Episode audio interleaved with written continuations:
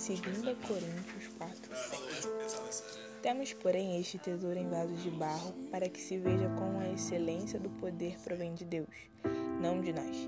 Em tudo somos atribulados, porém não angustiados. Ficamos perplexos, porém não desanimados. Somos perseguidos, porém não abandonados. Somos derrubados, porém não destruídos. Levamos sempre no corpo o morrer de Jesus, para que também a vida dele se manifeste em nosso corpo. Porque nós, que vivemos somos sempre entregues à morte por causa de Jesus, para que também a vida de Jesus se manifeste em nosso corpo mortal, de modo que em nós opera a morte e em vocês a vida. Não sei o que você tem passado, não entendo as coisas que têm acontecido, mas Cristo sim. A realidade é que Cristo nos enxerga uma forma que nós nos enxergamos. As dificuldades da vida, os contratempos da vida, tudo que acontece é para nos amadurecer. No instante nós não vamos entender, mas ao decorrer da vida nós começamos a entender que Cristo ele não tem compromisso com os nossos sentimentos ou emoções, mas ele tem compromisso com a sua palavra. A promessa de Deus ela permanece não porque nós somos bons o suficiente ou porque mereçamos, não. A promessa de Deus se cumpre porque ele tem compromisso com a sua palavra e ele vivifica tudo aquilo que ele fala.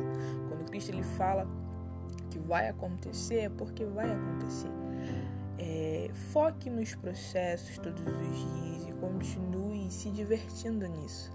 É, eu nunca vou me esquecer das vezes em que estávamos num processo extremamente extenso na minha caminhada e Cristo chegava para mim e falava: Oh, aproveite esse momento. E eu estava chorando, eu estava desesperada, mas a forma como nós nos portamos nas circunstâncias e nos processos nos levará a lugares altos ou não. Porque nos processos é crucial para que nós possamos chegar aonde nós ansiamos. Deus ele não cria filhos mimados, ele cria guerreiros que vão para a guerra. Se ele se estamos num processo a gente fala, eu quero isso, Ele vai lá me dar, Ele vai criar filhos mas não vai criar ninguém para a guerra, para vencer Deus, então, Ele nos estabelece alicerces, Ele nos estabelece fundamentos, fundamentos que vão ser usados na hora da batalha. A palavra ela é um fundamento. Ele tem compromisso com sua palavra porque ela é um fundamento que nos leva para a guerra e nós vamos usar a palavra como instrumento vivo daquilo que ele nos concedeu. Nessa manhã eu quero trazer para você algo relacionado ao fato de que Cristo ele tem compromisso com sua palavra, suas emoções, seus sentimentos, tudo isso precisa ser enraizado em Deus para ser moldado por Ele.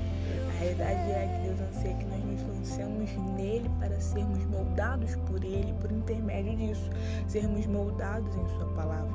Eu sempre digo muito que eu anseio ser como um coqueiro que tem é, raízes firmadas e fundamentadas e que o vento vai para lá e vai para cá e, e, aquela raiz não se mexe porque ele está firmado em raízes profundas e ninguém tira ele dali por causa das suas raízes.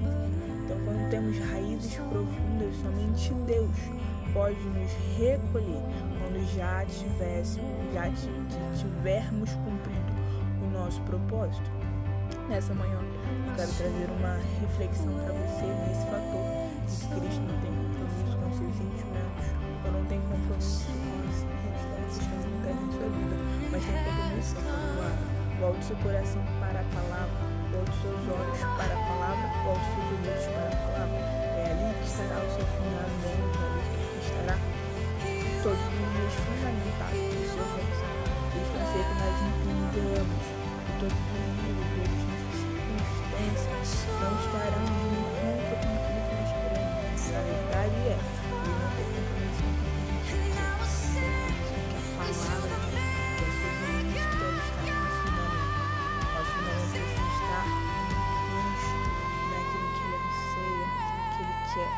aquilo que ele quer, e aquilo que ele anseia, está em sua palavra. Tenha um excelente dia com Jesus e tenha firme acesso àquilo que ele anseia para você o acesso e aquilo que ele anuncia para você. Pode estar na sua escrivaninha, ou até mesmo da sua cama, ou até mesmo em um lugar muito empoeirado. Está palavra.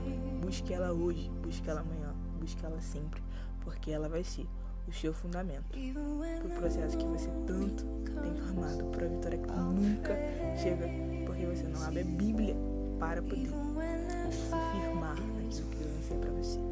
Excelente dia com Jesus e na paz.